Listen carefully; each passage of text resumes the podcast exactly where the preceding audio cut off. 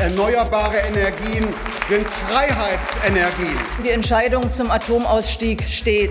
Sie haben Abwehrkämpfe geführt gegen jede einzelne Windkraftanlage. Machen wir uns frei von den fossilen Energien, erst aus Russland, dann insgesamt. So kämpfen wir für die Freiheit. Fossilfrei, der Podcast zum Ampelmonitor Energiewende.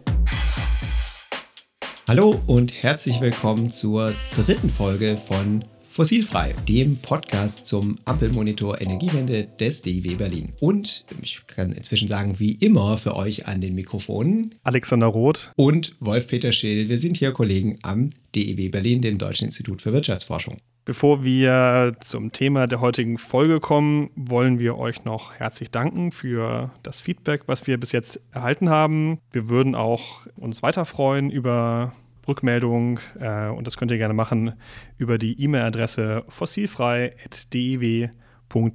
Wir erklären vielleicht nochmal ganz kurz, was ist eigentlich der Ampelmonitor, über den wir hier sprechen. Falls ihr die Folgen vorher gehört habt, wisst ihr es schon, es ist eine ständig wachsende Sammlung von Abbildungen, Daten und Analysen zu den Zielen ähm, der Ampelkoalition im Bereich der Energiewende und einem ständigen Vergleich, wo wir eigentlich gerade stehen und ob wir auf dem richtigen Pfad sind. Genau, und das haben wir uns in den letzten beiden Fossilfrei-Folgen im Detail angeschaut, im Bereich der erneuerbaren Energien, vor allem im Bereich erneuerbarer Strom und Wärme.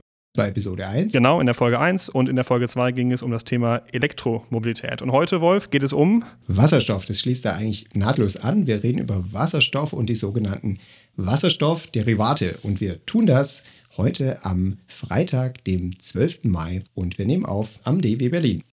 Wasserstoff ist ja wirklich im Moment überall in der Diskussion zu finden. Ne? Ähm, man kann sagen, es gibt wirklich einen großen Hype um das Thema Wasserstoff.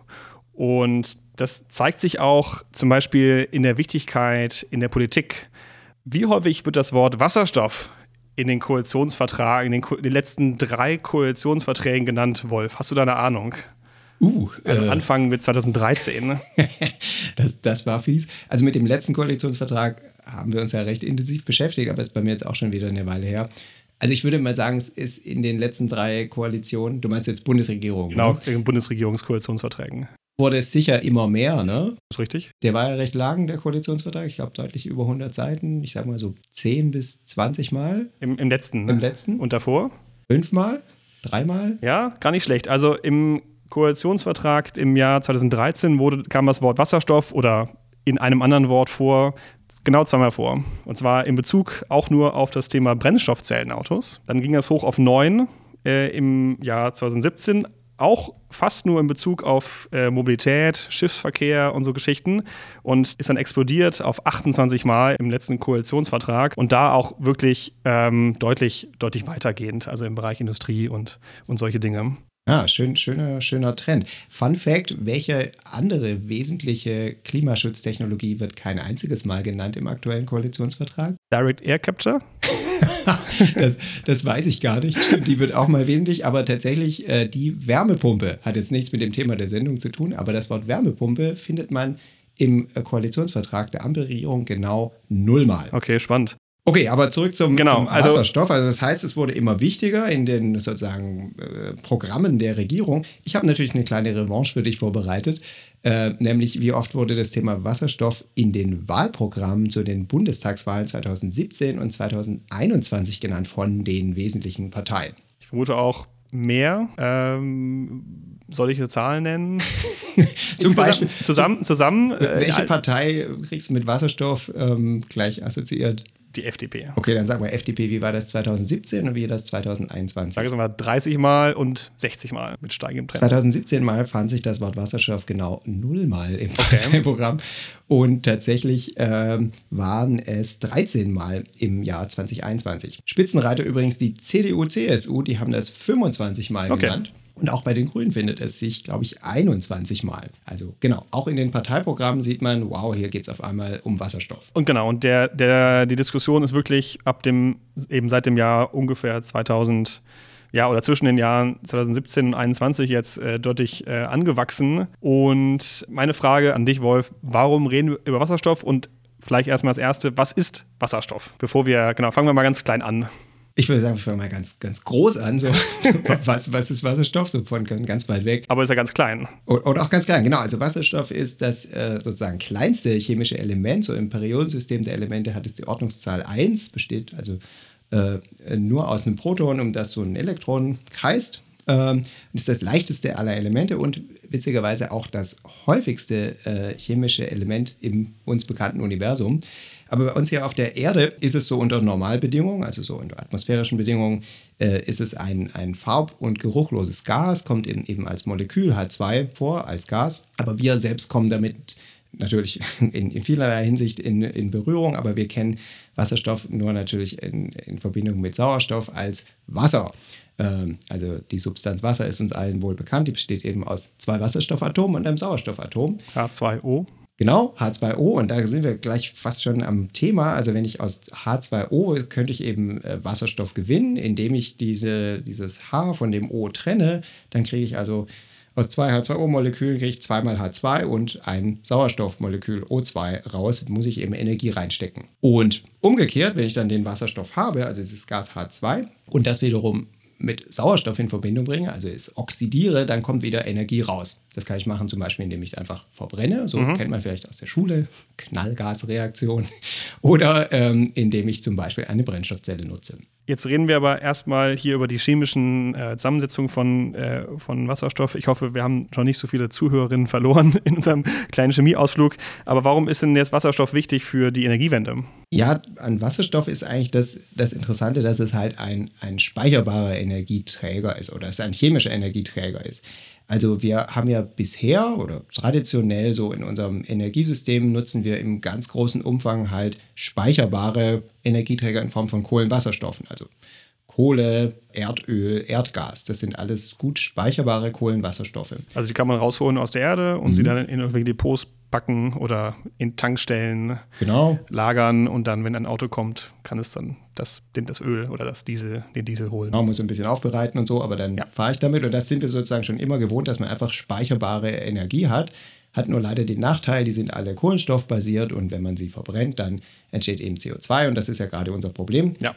Deswegen, wenn wir fossilfrei werden wollen, müssen wir also weg von diesen Energieträgern und dann ist eben die Frage, was anderes gibt es, was wir gut speichern können. Also welche Energieträger eignet sich letztlich die erneuerbaren Energien zu speichern. Und da ist der Wasserstoff eben dann ganz naheliegend.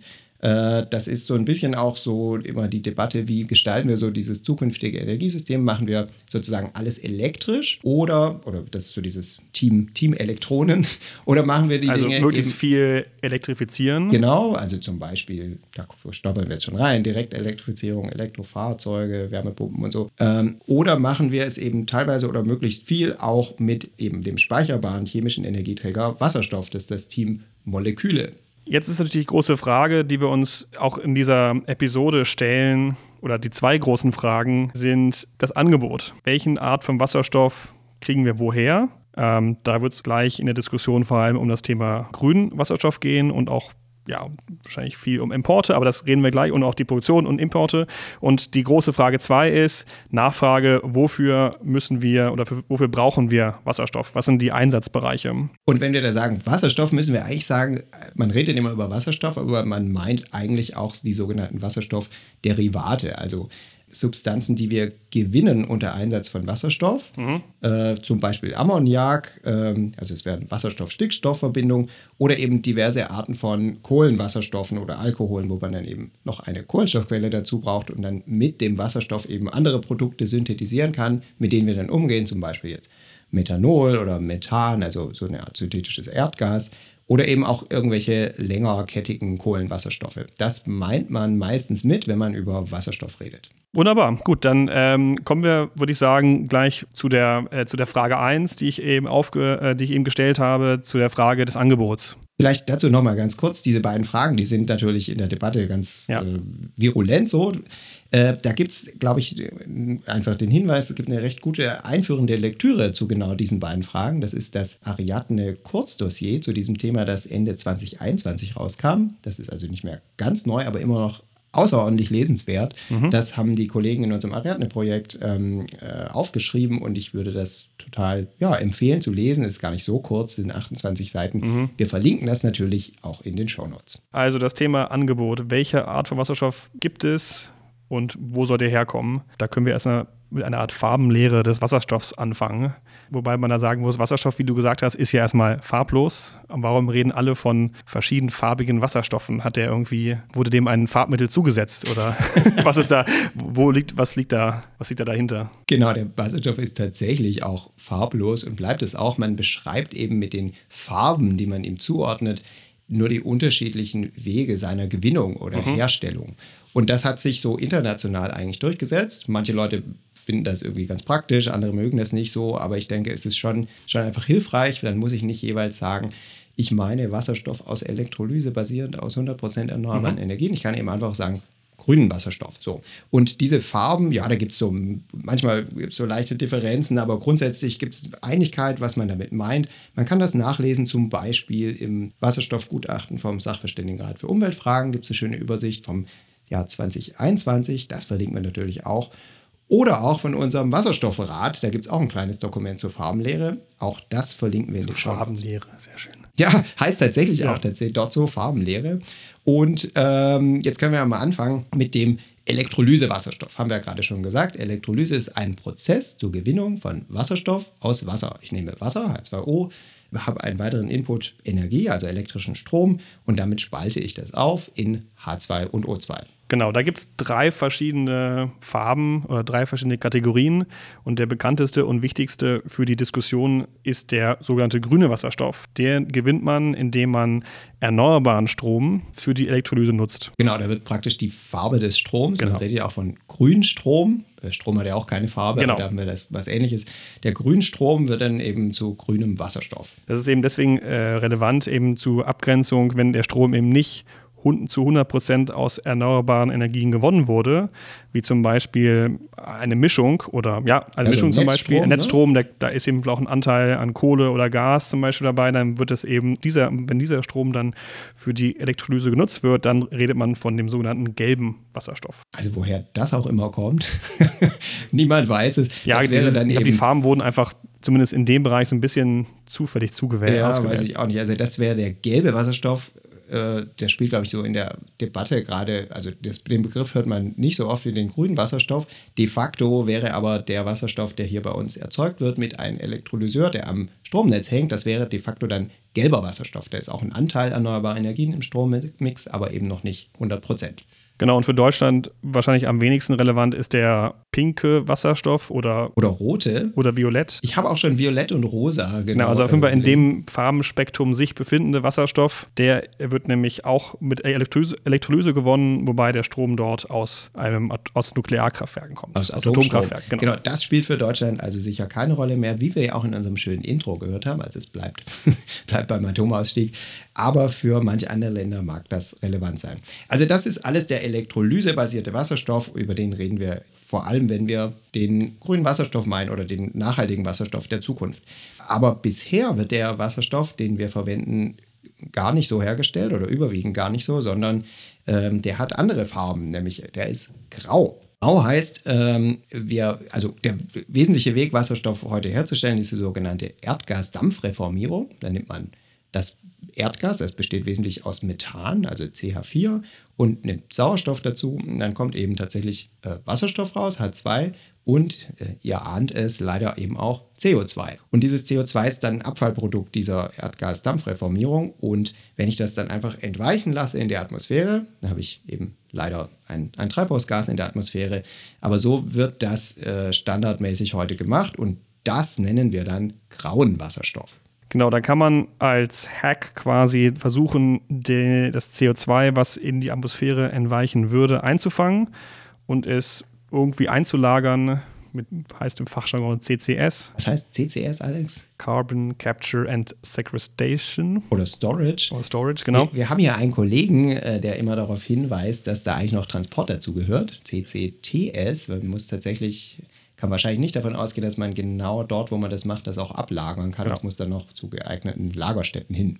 Genau, also man könnte quasi äh, in, den, in dem von dir eben vorhin erwähnten Erdgas-Dampfreformierungsprozess eben auch eben das äh, Wasserstoff eben erzeugen und dann eben das CO2, was entweichen würde, eben abspeichern. Das, dann, dann würde der Wasserstoff als blau definiert werden. Blauer Wasserstoff, also aus dem grauen Wasserstoff, der aus Erdgas gewonnen wird, wird in dem Moment blauer Wasserstoff, wenn dieses Abfallprodukt CO2 nicht in die Atmosphäre kommt. Genau, und der, genau, wenn, wenn eben auch da wirklich gar nichts in die Atmosphäre gelangen würde, werde, könnte man den auch als klimaneutral oder als CO2-frei bezeichnen. Ja, interessant. Das wäre dann nicht, äh, Titel unseres Podcasts wäre nicht fossilfrei, aber es wäre dann klimaneutral. Ja. Wobei es eine ja, recht große Debatte, auch akademische Debatte darüber gibt, wie äh, wie äh, klimaneutral das tatsächlich werden könnte. Und also ganz klimaneutral vermutlich nicht. Da geht es um die Abscheidungsraten, also wie viel, Ja. wie viel das CO2, das da ent- entsteht, kriege ich tatsächlich zu irgendwie annehmbaren Kosten raus aus diesem Abgasstrom. Und auch die Frage, bleibt es sozusagen für immer in diesen Lagerstätten? Deswegen gilt im Allgemeinen äh, der blaue Wasserstoff nicht als wirklich kompatibel mit einem totalen Klimaneutralitätsszenario. Aber er wäre auf jeden Fall weniger äh, klimawirksam als der graue Wasserstoff, den wir heute haben. Genau, wir haben noch äh, drei weitere Wasserstofffarben im Angebot: Türkis, Schwarz und Weiß. Wolf, Genau. mich auf. Tür- Türkis ist eigentlich äh, so ein bisschen verwandt jetzt zu dem, zu dem äh, Blauen. Merkt man vielleicht schon an der Farbgebung. Da nehme ich also auch äh, Erdgas, CH4. Und ich mache dann aber ohne äh, Sauerstoff eine, eine sogenannte Pyrolyse. Also daraus entsteht dann H2 und ein fester Kohlenstoff. Und dann habe ich nicht CO2, was ja ein Gas ist unter Atmosphärenbedingungen, sondern eben einen festen Kohlenstoff und den kann ich dann auch irgendwo ablagern. Und das oder auch irgendwas draus machen. Wenn ich das in irgendwelche Arten von dauerhaften Produkten stecke, dann bleibt er sozusagen auch der Atmosphäre entzogen. Das wäre eine ja, Variante zum blauen Wasserstoff. Und dann haben wir noch den schwarzen oder auch braunen Wasserstoff. Man ahnt es wahrscheinlich schon, das wäre dann Wasserstoff aus Stein oder Braunkohle, wo dann auch wiederum, das wäre ähnlich wie der graue Wasserstoff, äh, wo dann eben das CO2 in die Atmosphäre geht. Genau, und äh, final der weiße Wasserstoff. Ja, das sind tatsächlich zwei Dinge so, äh, wenn man so darüber liest oder verschiedene Leute meinen verschiedene Dinge Ja. damit. Einerseits so Nebenprodukte von so chemischen Prozessen, wenn da einfach Wasserstoff als mehr oder weniger Abfall oder Beiprodukt rauskommt, nennt man das weißen Wasserstoff. Aber auch Wasserstoff, der in gewissen Formationen in der Erdkruste lagert, wird auch als, Wasser, äh, als weißer Wasserstoff bezeichnet. Spielt jetzt aber für unsere Genau. Debatte eine wirklich sehr nachgeordnete Rolle. Man kann festhalten, heute ist der Wasserstoff grau und ziemlich klimaschädlich. Und er muss grün werden. Und in Zukunft soll er vor allem grün werden und man streitet sich noch darum, ähm, ob blau oder türkis eine Zeit lang uns auch hilft und wie sehr uns das hilft. Also die Frage ist da, ob wir in dem Zeitraum, den wir brauchen, bis wir im größeren Stil dann den grünen Wasserstoff tatsächlich haben, ob wir da nicht in gewisser Weise auf den blauen und oder türkisen Wasserstoff setzen sollten, um erstmal überhaupt die ganze Infrastruktur und auch die Nachfrageseite hochzufahren. Es gibt eine äh, ganz schöne und sehr gut akademisch veröffentlichte Analyse unserer Ariadne-Kollegen vom, vom PIC, äh, von Adrian Odenweller und Kollegen, die haben abgeschätzt, wie so die globale Diffusionsgeschwindigkeit der Elektrolyse eigentlich aussehen könnte. Haben das verglichen so mit, dem, mit den historischen Erfahrungen, die wir so bei zum Beispiel bei der Photovoltaik hatten ähm, und kommen dann eben dazu, dass selbst bei anfänglich recht starken exponentiellem, also nicht linearen, sondern exponentiellen Wachstum, dass einfach die Möglichkeiten bis zum Jahr 2030 Elektrolysekapazitäten auszubauen doch sehr begrenzt sind. Wir verlinken das natürlich in den, in den Show Notes, kann man sich mal gucken, ist also in englischer Sprache, aber sehr interessant. Das ist also der Startpunkt. Wir wissen, dass wir zumindest bis 2030 und wahrscheinlich auch darüber hinaus einfach nicht beliebig viel grünen Wasserstoff herstellen können, nicht nur bei uns hier, sondern weltweit. Und dann stellt sich eben die Frage, okay, wir wollen aber jetzt nicht so lange warten, wir müssen das alles schon mal hochfahren, weil wir brauchen die Transport- und Lagerinfrastruktur, aber eben auch gerade auf der Nachfrageseite müssen wir ja irgendwann anfangen mit der Wasserstoffverwendung in den Bereichen, in denen wir den brauchen werden, da kommen wir ja noch dazu.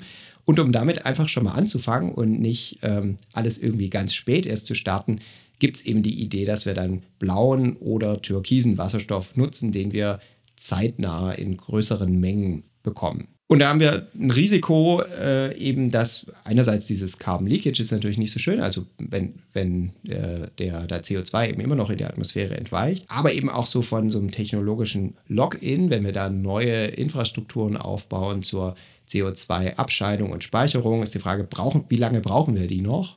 Äh, wenn wir irgendwann eher auf den grünen Wasserstoff umschwenken, sind die dann auch am richtigen Ort, wo wir die dann vielleicht für andere Prozesse brauchen? Und das ist so ein bisschen tricky, halt da den jetzt einen möglichst schnellen Hochlauf zu schaffen, ohne da dann so große neue Pfadabhängigkeiten zu schaffen, die uns dann dauerhaft irgendwie an das Erdgas binden. Genau, bevor wir jetzt schon in zu viele Details vielleicht äh, gelangen, würde ich jetzt mal auf das Ziel der Bundesregierung schauen. Ähm, das Ziel der Bundesregierung, das sie sich in ihrem Koalitionsvertrag selbst gesteckt hat, das sind 10 Gigawatt Elektrolysekapazität, wobei die Gigawatt hier sich auf die elektrische Leistung beziehen, im Jahr 2030. Ähm, das ist erstmal kein Produktionsziel, also die Bundesregierung sagt nicht, wie viel äh, Wasserstoff produziert werden soll oder sie will, aber man kann daraus ableiten, dass wir ungefähr in die Größenordnung 28 Terawattstunden heimische Erzeugung von Wasserstoff ähm, dadurch erreichen könnten. Ja, auf diese Zahl kommt man. Also die Frage ist ja 10 Gigawatt. Wir hatten in unserem ersten Podcast diese mhm. Äh, kleine Erklärung der Unterschied zwischen Leistung und Energie. Und diese 10 Gigawatt sind eben dann eine installierte Anlagenleistung. Ja. Und die Frage ist dann, wie lange produziert diese Anlage typischerweise im Jahr? Also ist dieses andere also wie Thema häufig? Volllaststunden, ja. genau. Also wie viele Stunden des Jahres läuft die?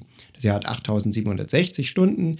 Die Frage ist ja, wie lange läuft diese Anlage? Läuft die immer? Läuft die nur ganz selten, wenn erneuerbarer Strom da ist? Oder läuft die irgendwie so meistens? Oder läuft sie immer voll oder halb nur mit halber Geschwindigkeit, mit halber ja, Kapazität? Genau, so ne? Teillast könnte man auch machen, das geht auch. Und dann ähm, kann man mal gucken, was so die Regierung plant in der nationalen Wasserstoffstrategie, zu der wir später auch noch kommen. Da, wenn man da sich die Zahlen anguckt, die da drin stehen, dann wird da offensichtlich implizit von 4000 Volllaststunden mhm. angenommen und so äh, an, ausgegangen und so einem Wirkungsgrad von so ungefähr 70 Prozent. Also der Strom, der reingeht, wird ja nicht zu 100 Prozent nachher als Energie in Wasserstoff verfügbar, sondern da haben wir eben einen, einen Verlust. Und äh, mit so einer Annahme von ungefähr 4000 Volllaststunden komme ich dann eben auf so ja knapp 30 äh, Terawattstunden. Wenn der Elektrolyseur mehr laufen würde, dann ja. hätte ich eben äh, dann hätte ich eben mehr Wasserstoff mhm. generiert, wenn er weniger laufen würde, entsprechend weniger. Aber wie du sagst, das Ziel ist eben auf die elektrische Leistung der Elektrolyseure und nicht auf die tatsächliche Wasserstoffproduktion ausgerichtet. Ja. Wenn man aber jetzt guckt, wie der Stand heute ist, muss man sagen, da, davon sind wir noch sehr weit entfernt. Ähm, wir haben uns äh, IA-Daten angeschaut, äh, die wir auch äh, im Ampelmonitor äh, visualisieren. Und die sind nicht ganz aktuell, ich glaube, die sind ein halbes Jahr alt, aber allzu viel hat sich wahrscheinlich im letzten halben Jahr nun auch nicht getan. Aber äh, diese ungefähr halbes Jahr alten Daten zeigen, dass die aktuell installierte Leistung in Deutschland bei rund 70 Megawatt liegt. Ähm, das ist in der, in der Abbildung, wenn ihr da mal reinguckt, äh, vielleicht nach der, nach der Folge ist ganz witzig, war dieses riesige Ziel von 10 Gigawatt und man muss wirklich reinzoomen, um äh, den aktuellen Stand zu sehen. Genau, man sieht wirklich nichts. Also ja. das vielleicht auch ein schöner Hinweis, man kann eben auch reinzoomen in ja. diese Abbildung. Die sind so klickbar. Alex hat das alles so aufgesetzt, dass man nicht nur die Abbildung sieht, sondern mit der Maus reinzoomen kann und auch drüber hovern und dann jeweils die äh, Datenbeschriftung sieht. Aber das ist also wirklich ganz frappierend. Wir sind fast noch bei Null und wir wollen in äh, ja, acht Jahren bei 10 Gigawatt sein. Ja. Und was noch dazu kommt, das hat sich eigentlich auch gar nichts getan. Ne? Also seit, genau. in, seit den letzten beiden Aktualisierungen dieser, dieser Daten, äh, Datenbank, äh, der letzte war, glaube ich, im Oktober letzten Jahres, der letzte Datenpunkt, ja. hat sich da hat sich im, im Jahr vorher praktisch nichts getan. Genau, und das heißt also, wenn man diesen Trend fortschreiben würde, dann der ist dann wirklich, glaube ich, äh, total flach. Das heißt, da würden wir natürlich das Ziel super krachend verfehlen im Jahr 2030. Aber man darf nicht davon ausgehen, ähm, dass wir hier natürlich irgendwie in der gleichen Geschwindigkeit weiter wachsen, wie äh, das im letzten äh, Jahr passiert ist.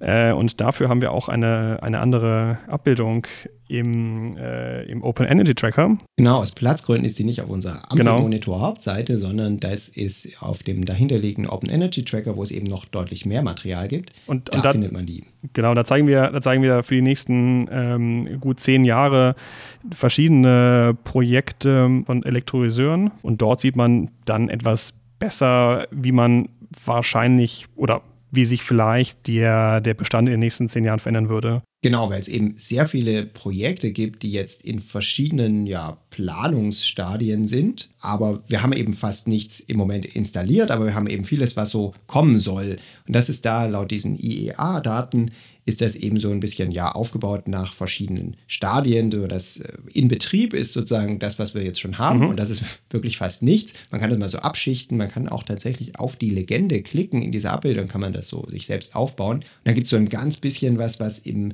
Demobetrieb und im Bau ist, ist aber auch quasi nichts. Und dann gibt es so eine ja, gewisse Menge, die so in dem Stadium ist, wo die finale Investitionsentscheidung ansteht. Da haben wir dann schon sowas wie ein, bis zum Jahr 2030 ist das so ein gutes Gigawatt. Und dann kommen die noch etwas weiter entfernten Projekte, die im verschiedenen Stadien von Machbarkeitsstudien sind. Da kommen wir dann bis zum Jahr 2030 auf so zusätzlich nochmal so dreieinhalb Gigawatt. Mhm. Und darüber hinaus gibt es dann welche, die im noch etwas vageren Konzeptstadius sind, äh, Stadium. Und das, äh, da haben wir dann tatsächlich nochmal bis zum Jahr 2030 nochmal 9 Gigawatt und später äh, sind es nochmal mehr. Also insgesamt haben wir da in dieser Datenbank allein 16 Gigawatt, die in diesem ja, Konzeptstadium sind. Und der Punkt ist, man müsste halt tatsächlich, um dieses Ziel im Jahr 2030 von 10 Gigawatt zu erreichen, müsste wirklich das meiste von dem, was jetzt in der Pipeline ist, tatsächlich auch kommen. Also wir bräuchten nicht nur die finalen Investitionsentscheidungen für die, für die es ansteht, sondern auch die, die auf Ebene der Machbarkeitsstudien sind oder noch vagere Konzepte. Davon müsste wirklich der Großteil auch kommen, ja. damit wir das erreichen. Darüber hinaus jedoch gibt es keine weiteren Ziele. Also die Bundesregierung hat sich keine Ziele für das äh, Jahr, äh, für die Jahre nach 2030 gesetzt, im Gegensatz zu Photovoltaik oder der, der Windkraft. Ähm, wie wir es jedoch auch schon gemacht haben in den letzten Folgen, vergleichen wir auch hier das Ziel von 10 Gigawatt elektrisch, äh, elektrischer Leistung ähm, der, der Elektrolyseure im Jahr 2030 mit dem, was von den KollegInnen äh, der Ariadne-Szenarien berechnet wurden. Und das Ziel liegt, äh, liegt drin, Wolf. Das Ziel liegt drin, sogar eher am oberen Ende des Korridors, den, den die Szenarien so bis 2030 aufspannen. Also auch da kann man wieder sagen, passt ungefähr zu so anerkannten Klimaneutralitätsszenariorechnungen, was die Regierung hier so plant. Und der Korridor wird dann später nochmal deutlich breiter und in manchen Szenarien wächst das dann sehr, sehr stark auf so Größenordnungen bis zu, bis zu 50 Gigawatt mhm. Elektrolyseleistung bis zum Jahr 2045. Man muss vielleicht auch noch sagen, äh, das hätten wir vielleicht noch vorher erwähnen sollen, äh, als wir erwähnt haben, dass wir 28 Terawatt damit erzeugen könnten an Ach, grünen Terawattstunden. Terawattstunden, danke. Terawattstunden an elektrisch, äh, an, an, ähm, an grünem Wasserstoff im Jahr 2030 mit den 10 Gigawatt, dass im Moment in Deutschland ungefähr um die 60 Terawattstunden Wasserstoff schon hergestellt und auch verbraucht werden. Genau, das, und das ist, eben der, der, genannte graue. Genau, der graue. Also nur für die Größenordnung, dass man weiß, dass in welchen Größenordnungen wir uns da befinden, wenn das heißt, es eben zu den Giga, 10 Gigawatt kommen würden. Das heißt, unter dieser Annahme mit diesen 4000 Volllaststunden, dass da also so ungefähr knapp 30 Terawattstunden Wasserstoff rauskämen aus diesen 10 ja. Gigawatt Elektrolyseleistung. Damit könnten wir so ungefähr die Hälfte dessen decken, was wir heute schon an Wasserstoffverbrauch haben. Ja und noch bevor wir sozusagen in andere äh, Bereiche, was in anderen Bereichen eben zusätzlich Wasserstoff nutzen. Und da liegt dann eigentlich ja schon auf der Hand, wie, wie decken wir sozusagen das, den, den Fehlbedarf, also das, was wir äh, hier eben nicht herstellen können, das müssen wir dann eben importieren. Deswegen ist so ein ja, anderer großer Teil neben dieser heimischen Wasserstofferzeugung via Elektrolyse bei uns, dass wir eben den grünen Wasserstoff aus anderen Regionen, man muss sagen anderen Weltregionen, eben importieren wollen, im wirklich großen Stil. Grüner Wasserstoff und auch Derivate von. Genau, und die Wasserstoffderivate. Genau, vor allem eigentlich die Derivate. Ich glaube, wir kommen nachher auch nochmal genau, genau. dazu, aber genau, gerade bei den Importen spielen die Derivate eine große Rolle. Genau, lass uns jetzt zur zweiten Frage kommen, nämlich der Nachfrage von Wasserstoff. Die Frage ist, wer könnte Wasserstoff in Zukunft oder wer braucht heute Wasserstoff? Wer könnte sie in Zukunft gebrauchen?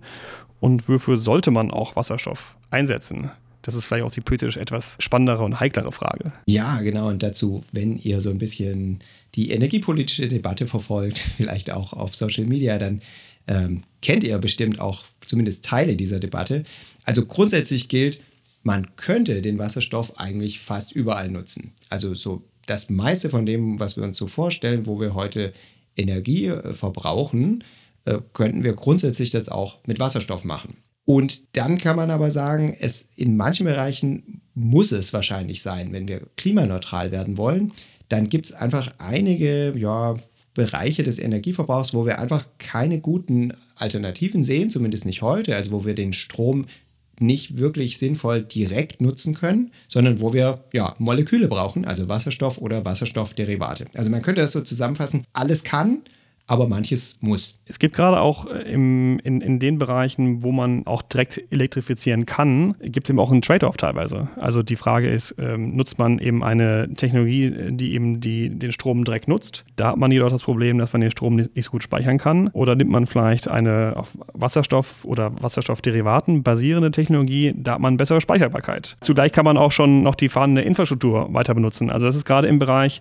natürlich von Pkw oder auch Heizung der Fall, wo es durchaus auch, ich sag mal, Gründe gibt zu sagen, warum, warum sollen wir jetzt die ganze Infrastruktur, die ganze Heizinfrastruktur und die ganzen Autos quasi neu, äh, neu herstellen und kaufen, auf eine ganz neue Technologie umsatteln, wenn wir doch einfach äh, das, äh, die gleichen, die gleichen äh, Anlagen mit einfach einem CO2-neutralem ähm, äh, Wasserstoffderivat in Zukunft betanken können oder auch betreiben können. Ja, das scheint irgendwie erstmal attraktiv, aber genau, es gibt eben vor allem diesen Trade-off mit der Energieeffizienz. Da genau. kommen wir, kommen wir, glaube ich, gleich noch im Detail dazu. Wir können, glaube ich, einigermaßen festhalten, dass es so in der, in der Wissenschaft und Politikberatung eigentlich ziemliche Einigkeit gibt, wo es denn wirklich sein muss mit dem Wasserstoff und den Wasserstoffderivaten.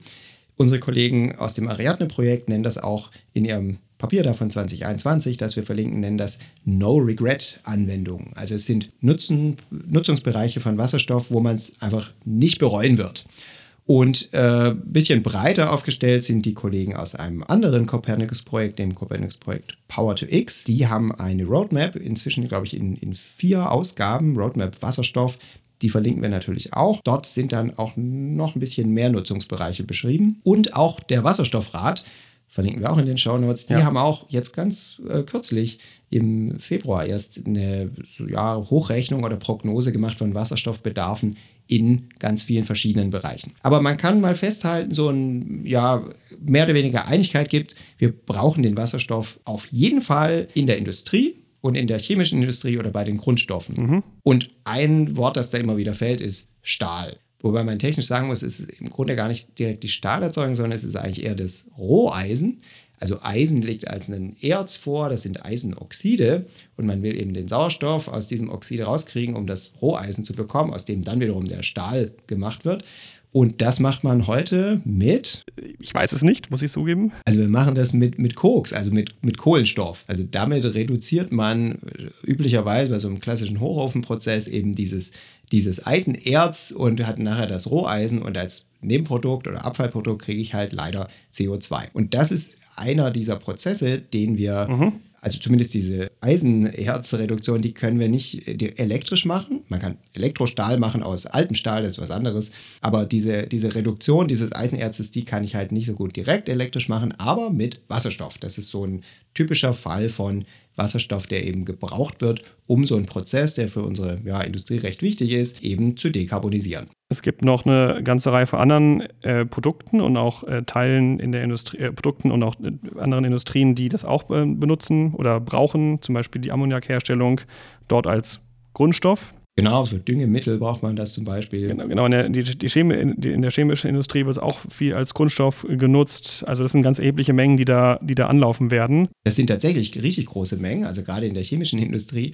Äh, wenn man das sozusagen langfristig sieht, da die KollegInnen des PowerTX äh, Copernicus-Projekts haben das auch mal aufgeschrieben in der Roadmap. Das sind wirklich viele, viele hundert Terawattstunden in so einem Langfristszenario. Also wir reden da wirklich über sehr große Mengen. Lass uns mal zum, zum nächsten Block kommen. Ähm, es gibt ja auch noch andere äh, Nutzungs- äh, oder andere, noch andere äh, Teile, die auch noch Wasserstoff äh, brauchen. Und zwar, das sind auf der einen Seite der Verkehr und äh, später auch langfristig Stromspeicher. Äh, Im Verkehr geht es vor allem um den Verkehr, den man eben nicht einfach elektrifizieren kann. Also das ist vor allem Flugverkehr. Ähm, dort ist, ist, das Problem, dass man, dass die Batterien zu groß und zu schwer wären für, äh, um, um, die, um, die, um die Flugzeuge wirklich betreiben zu können. Und im Schiffsverkehr ähnliche Probleme. Und da hofft man, dass man entweder Wasserstoff selbst oder halt Derivate von Wasserstoff einsetzt, um eben Flüge, äh, Flugzeuge oder den, den Flugverkehr und den Schiffsverkehr in Zukunft ähm, zu dekarbonisieren. Etwas unklarer ist es noch im Schwerlastverkehr, also bei Lkw. Genau, da haben wir. Du bist ja auch sogar mit einer Forschungsstudie dabei. Ja, genau, wir sind da auch, auch mit beteiligt.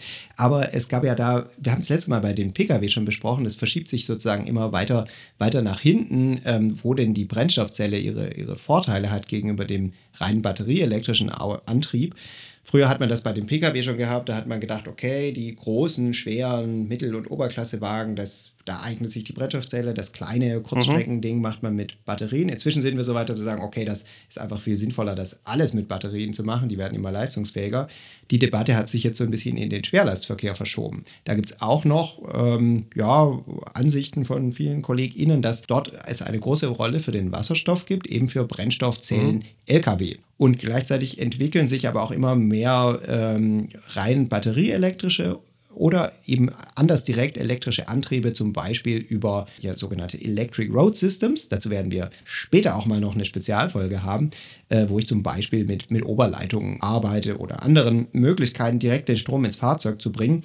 Das heißt, aus meiner Sicht ist das aus heute etwas, etwas unklar, aber es gibt immer noch ja, viele Leute, die damit rechnen, dass der Wasserstoff im Schwerlastverkehr eine gewisse und vielleicht auch größere Rolle spielt. Genau, und ähm, schlussendlich schon der schon erwähnte Langfriststromspeicher, der ist auch natürlich super relevant, gerade äh, als Ausgleich für die Zeiten, in der die Erzeugung aus Photovoltaik und ähm, Windkraft nicht vorhanden ist. Und die Idee ist dort, dass man in den Zeiten, wo sehr viel Sonne oder sehr, sehr viel Sonne scheint und sehr viel Wind weht, dass man dort ähm, Wasserstoff erzeugt, den einspeichert und dann ihn höchstwahrscheinlich verbrennt, um dort äh, dann äh, Wasserstoffturbinen anzu, anzutreiben und dann Strom zu, äh, Strom zu äh, erzeugen, eben in den Dunkelflauten. Genau, die Dunkelflauten sind da das, das Ding. Da sind wir jetzt auch bei dem, was wir beide, auch du und ich ja hier tatsächlich ähm, recht, recht intensiv machen, nämlich genau der Frage nachgehen, wann brauchen wir das, ja. diese Stromspeicher, die tatsächlich im großen Stil Strom speichern für solche dann wirklich extremen Dunkelflauten und welche Rolle das spielt ja. im zukünftigen Stromsystem. Ohne da jetzt zu tief einzusteigen, können wir einfach da festhalten, das brauchen wir gerade einfach noch nicht. Wir haben noch genügend andere Flexibilitäten im System, dass wir in den nächsten Jahren nicht im großen Umfang diese Langfriststromspeicher brauchen. Aber wir wissen auch schon aus der Stromsektormodellierung, wir brauchen sie dann halt, wenn wir Richtung sehr, sehr hoher Anteile erneuerbarer Energien kommen. Und dann ist auch da letztlich aus heutiger Sicht Wasserstoff das Mittel der Wahl. Genau, ich denke, wir sollten noch ähm, zwei, ähm, zwei Bereiche noch kurz erwähnen, die, die ich vorher kurz gestreift hatte. Das ist nämlich die Raumwärme und der Straßenverkehr. Dort ist die Einigkeit äh, etwas kleiner, zumindest ist die Diskussion dort auch sehr groß. Ähm, also es gibt eben, äh, es gibt jetzt geht eben doch immer noch ein paar Befürworter, die sagen, dass da könnte man Wasserstoff noch nutzen, wobei ich muss mich jetzt selbst korrigieren, Straßenverkehr eben auch nur in, in Teilen. Und äh, von, von politischer Seite gibt es eben auch noch Ideen zu sagen, warum nutzt man nicht auch Wasserstoff in Heizungen? Der Bedarf wäre dann für die, allein für diese beiden Sektoren extrem hoch der noch dann dazukommt zu dem Bedarf, der, der, der durch die Industrie eh vorhanden ist. Also das ist so ein bisschen die Frage, die sich jetzt, genau, die, die sich da stellt. Und da, darauf gehen wir gleich näher ein, aber tatsächlich, je nachdem, wie sozusagen wasserstoffaffin man ist, kommt man dann eben auch zu größeren oder kleineren Einschätzungen, wie viel Wasserstoff wir zukünftig hm. brauchen. Und so richtig weit geht da der Wasserstoffrat in der jüngsten Einschätzung. Da sagen die halt langfristig, also Klimaneutralität 2045 brauchen wir so bis zu 1300 Terawattstunden Wasserstoff. Das ist wirklich jede Menge. Das ist aber jetzt alles umfassend. Genau. Also aber das ist mal eine richtige Ansage, wenn wir denken, dass unsere, unser Endenergieverbrauch äh, so ja, um die 2000 Terawattstunden liegt. Also das ist wirklich am, sagen wir mal, am oberen Ende der Einschätzung ähm, vieler verschiedener Studien. Es gibt aber, ja, wenn es so darum geht, also wofür brauchen wir das? Ähm, es gab früher oft so dieses Bild, Wasserstoff wird das Erdöl der Zukunft. Und das war auch bei der, bei der Erstellung der, der letzten oder der aktuell noch gültigen Wasserstoff-Roadmap gab es auch damals schon die Diskussion und ich hatte eigentlich den Eindruck, man, man kommt davon weg, dass man sagt, das ist das Erdöl von morgen, einfach weil es nicht plausibel scheint, die, diese Mengen einfach zu ersetzen. Jetzt war ich selber überrascht, als wir uns vorbereitet haben, dass das auf der Homepage des BMBF immer noch so steht, auch in dem aktuellen Artikel. Grüner Wasserstoff ist das Erdöl von morgen. Also wir möchten hier festhalten, wir halten das für außerordentlich unplausibel, wenn man allein mal eine, eine ganz, ganz simple Bierdeckel- oder Briefumschlagsrechnung macht, wie viel ja, Erdöl wir brauchen allein so im, im Verkehr, Diesel und Benzin, das sind so rund 2000 Petajoule oder eben gut 550 Terawattstunden, was eben ja so ein ungefähr ein Viertel von unserem ganzen Endenergieverbrauch ist. Und wenn wir das jetzt mit Wasserstoff in Form von äh, ja, E-Fuels bestreiten wollten, also Ölersatz, äh, dann bräuchten wir dafür ungefähr die doppelte Menge Strom, also 1000, 1100 mhm. Terawattstunden Strom. Wenn man das umrechnet in Photovoltaik, das wäre also eine bei uns hier in Deutschland bräuchten wir also äh, über 1000 Gigawatt Photovoltaik. Also eine wirklich andere Größenordnung, als wir bisher sehen. Und selbst in Ländern, in denen ganz, ganz viel äh, Sonne scheint, wenn, wenn die Volllaststunden dort doppelt so hoch sind, brauche ich immer noch so ungefähr mhm. 500 Gigawatt Photovoltaik für diesen, äh, wenn ich das tatsächlich so halten wollte, dass das das neue Öl wird und wir einfach den Ölverbrauch, den wir heute haben, substituieren. Daran kann man, glaube ich, schon sehen, äh, das, das führt schwierig. irgendwo hin. Ja.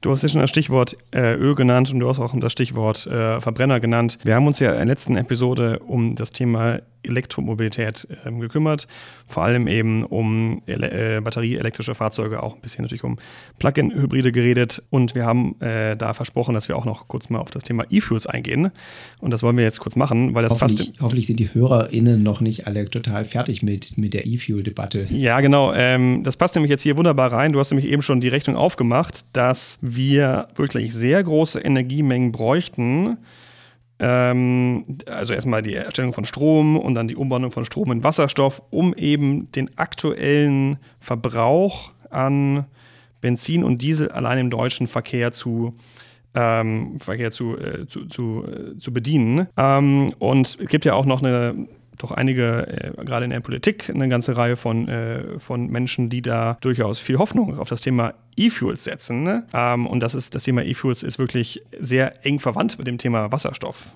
Genau, vielleicht sollten wir da nochmal sagen, genau, was hat das eigentlich miteinander zu tun, E-Fuel und Wasserstoff? Also E-Fuels werden eben mit Hilfe von, von Wasserstoff hergestellt und eigentlich idealerweise mit Hilfe von eben dem grünen Wasserstoff. Also Wasserstoff, der gewonnen wird aus Elektrolyse mit grünem Strom und Wasser. Dann habe ich also diesen Wasserstoff. Aber der grüne Wasserstoff ist ja eben jetzt noch kein Benzin oder Diesel, den ich mir in den Tank füllen kann. Da muss also noch was passieren. Und dafür brauche ich dann irgendeine Kohlenstoffquelle, damit ich aus dem Wasserstoff und dem Kohlenstoff mhm. eben so einen synthetischen Kohlenwasserstoff mache. Und dazu brauche ich halt erstmal so eine ja, nachhaltige Kohlenstoffquelle, die darf dann eben nicht klimawirksam sein. Also das kann ein Kohlenstoff sein, den man zum Beispiel aus der Biomasse zieht. Der ist deswegen nachhaltig, weil er vorher durch, ähm, weil, weil vorher der, der, der, Kohlen, das, das, das der Kohlenstoff aus der Luft gezogen wurde. Genau, die Pflanze hat Photosynthese genau, gemacht ja. und hat den Kohlenstoff aus der Luft gezogen. Und wenn wir den jetzt in unseren E-Fuel bringen und dann wieder verbrennen, dann, dann ist, ist es quasi neutral. Genau, dann wäre das klimaneutral. Äh, da sind aber äh, gewisse Grenzen gesetzt, allein schon wegen der Biomasseverfügbarkeit. Mhm. Deswegen gehen so Langfristszenarien eher davon aus, dass man das direkt aus der Luft holt mit dem sogenannten Direct Air Capture System. Also eine Art Filtersystem, wo man die Luft, Luft filtert und versucht, das das Kohlenstoff, den Kohlenstoff da rauszufischen. Ne? Genau, das funktioniert auch schon, ist aber noch sehr teuer. Man kann sich auch vorstellen, warum. Und wiederum auch sehr energieintensiv. Ja, also. sehr energieintensiv. Ähm, das ist einfach, weil in der Atmosphäre, also wir haben ja zu viel CO2 in unserer Atmosphäre, aber es ist halt dann doch nicht so viel. Es mhm. sind ja 450 Parts per Million. Also es ist einfach ein kleiner Bestandteil der Zusammensetzung unserer Atmosphäre. Man muss, braucht relativ viel Luft, die ich da durch den Filter sozusagen jagen mhm. muss, bis ich ähm, das CO2 da rausbekomme. Und ähm, dann gibt es eben verschiedene Varianten, wie man das macht. So ganz bekannt wahrscheinlich dieser sogenannte Fischer-Tropsch-Prozess. Den gibt es schon ganz lange, den hat man schon vor 100 Jahren ähm, benutzt. Da macht man eben aus ja, einem, einem Synthesegas, wo eben dieses Kohlenstoff dann drin steckt, und Wasserstoff, ähm, macht man so eine Art ja, synthetisches Rohöl, hat man viele verschiedene Fraktionen und daraus gewinnt man dann zum Beispiel Diesel und Benzin. Genau, und E-Fuels, nur mal als Erklärung, das hat mir vorher auch nicht gesagt, ist äh, das englische Wort für synthetische Kraftstoffe oder heißt, glaube ich, Electric Fuels. Genau. Eben die Idee, weil eben am Anfang der Prozesskette eben ein, der Strom steht, der eben das, das Wasserstoff erzeugt. Und Prozesskette ist ein gutes Stichwort. Wer sich interessiert, wie so eine Prozesskette genau aussieht, da empfehlen wir auch die Roadmap ähm, aus dem Copernicus-Projekt PowerTX. Da gibt es ganz viele schöne Abbildungen, wie diese E-Fuels tatsächlich ähm, produziert werden und auch noch andere äh, Kohlenwasserstoffe. Genau, ich denke, was den meisten klar ist, die, das, das, die Diskussion wurde ja auch jetzt viel geführt, ist die, äh, die Tatsache, dass natürlich E-Fuels super sind, weil man sie äh, auf der einen Seite super sind, weil man sie einfach in bestehende ähm, Verbrennermotoren einfach äh, tanken kann, betanken kann. Das heißt, wir können heutige Infrastruktur und heutige Motorentechnologien einfach weiter nutzen und äh, hätten damit eine CO2-neutrale Mobilität äh, erhalten und müssten auch keine neuen Autos kaufen, hätten das Problem mit, mit, mit, mit den Batterien nicht. Klingt vielversprechend. Genau. Einfach weiter so. Genau. Auf der anderen Seite ist das, das große Problem der E-Fuels ist die Energieeffizienz.